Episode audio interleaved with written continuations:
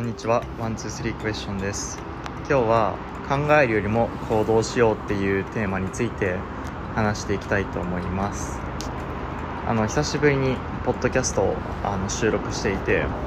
まあ、今日はクリスマスイブなんですけどあの、まあ、結構こうこの1年も年の瀬っていうことでまあこの1年何ができたかなとかまあいろいろこうやってきたことを振り返った時にこういくつかこう自分の中でできなかったことというかあの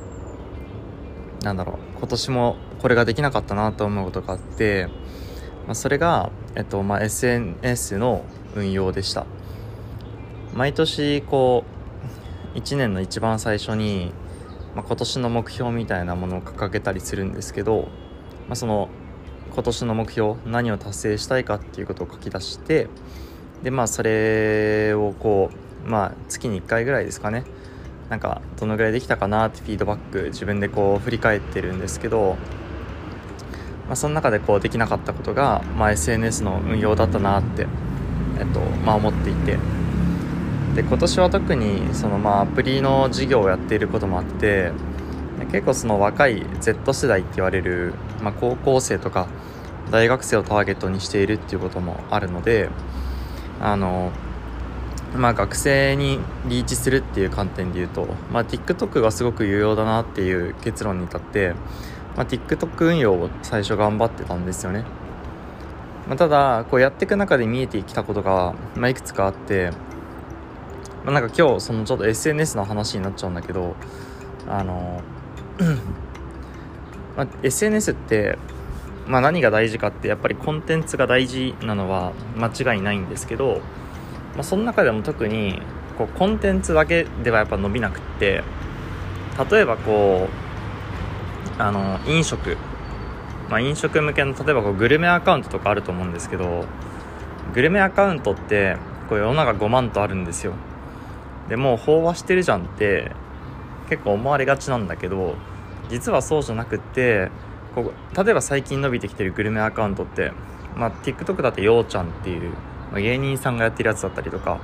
まあ、そういった形で後発で全然伸びてくるものってあったりするんですよね。あとまあ例えばこ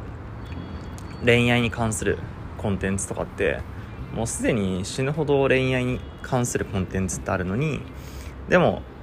急に伸びてくる恋愛のコンテンツがあったりすると。まあ、これ何でなのかっていうと、まあ、それがこう SNS の本質にもつながってくると思うんですけど、まあ、コンテンツかける、まあ、そのキャラクターなんですよね。よくなんか最近 P2C って言葉とか聞いたりすると思うんだけどこう personal to consumer っていう意味で、まあ、その人から買うっていう。結局その人がなんだろう同じリンゴを買う時にまあどこで買っても一緒なんだけどだったら知ってる人から買うっていうのと同じ原理で、まあ、その人だから見るみたいな。SNS も一緒でその人のコンテンツだから見るっていう、まあ、そういうなんか二軸でこう SNS ってこうハックできると思ってて、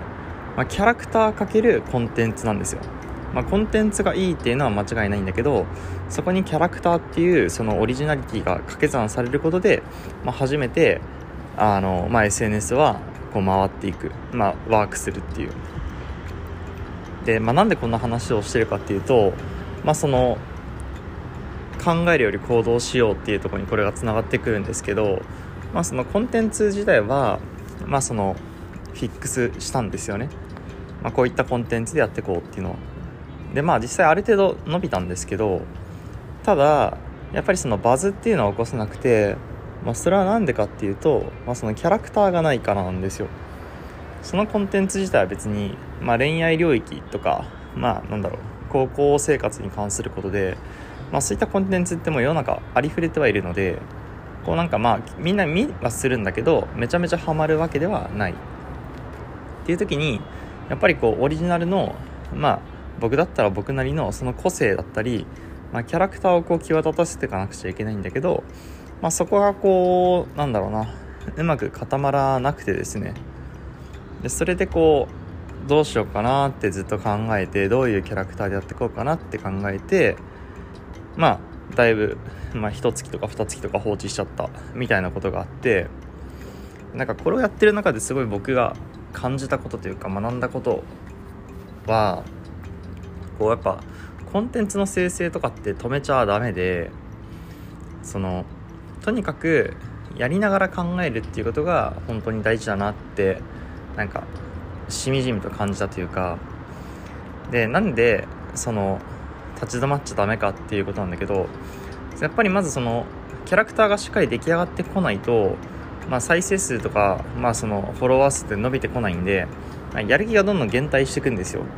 でそうするとなんかこうやらない理由を探し始めてそれでこうキャラクターをしっかり考える期間を設けたいみたいな形であのまあコンテンツの作成を止めちゃってたんですよね、まあ、けどそれって一番ダメな手だなって今となっては思っていてその要はコンテンツを出し続けることで、まあ、そのこういったコンテンツは刺さるなとか例えばこういう風なキャラクターを演じたら再生数とかフォロワー数伸びたなっていうそのリアルタイムのデータをその取得する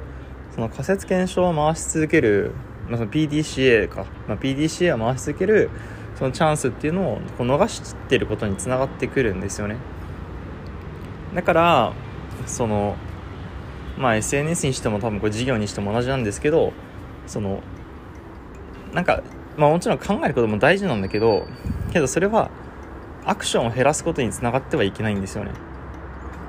アクション量は一定にしつつアクション量をちゃんと維持しつつ考える時間を増やすとか考えるその深さをこう増していくとかそういったことが本当は必要になってくるっていう、まあ、それをなんだろ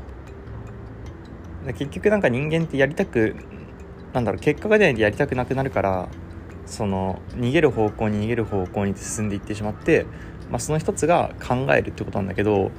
考え続けてるだけだと結局結果って出てこない。っていうのをまあその自分の、ま SNS 運用をしていてすごくこう痛感したことでした。だからまあ Twitter とか Instagram にしてもそうだと思うんだけどやっぱその結果出ないとそういう成功報酬がないとなんか人間やる気失せてきてそれ投稿止めちゃったりすると思うんですよね。でまあ各言う僕自身もまさにそれだしそれ止めるんだけどけどまあ最低1回とか1日1回とかなのかまあ1日2回とかなのかわからないけどやっぱりその打ち手の数は減らしちゃダメでとにかくまあ Twitter ならつぶやき続ける。でつぶやいていいねがつかないとかフォロワーが伸びないんだったらなんで伸びないのかっていうのをその中から考えていくっていう。今日は分かんないけど恋愛。今日は、うん、ゴシップ。今日はビジネス。みたいな感じで。まあそれすごく荒いけど、まあ、そういった形でどこのマーケットが刺さるのかとかどういう構文だと刺さるのかとか。まあそれは TikTok にせよ Instagram にしても同じだけど、まあ、そういった形でこう常にアクションをし続ける。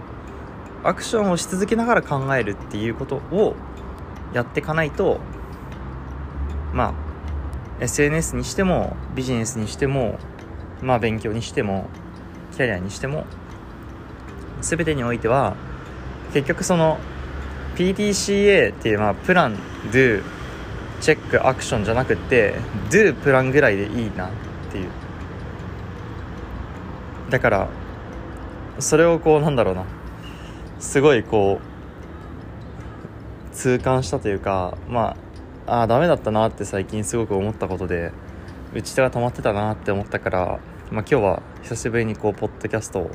回してみました、まあ、なんかこう僕の 1年の振り返りの反省みたいな風になっちゃったんですけどあの、まあ、だからこれもそうだよね。このポッドキャストもさやっぱ伸びてるポッドキャストってよく見ると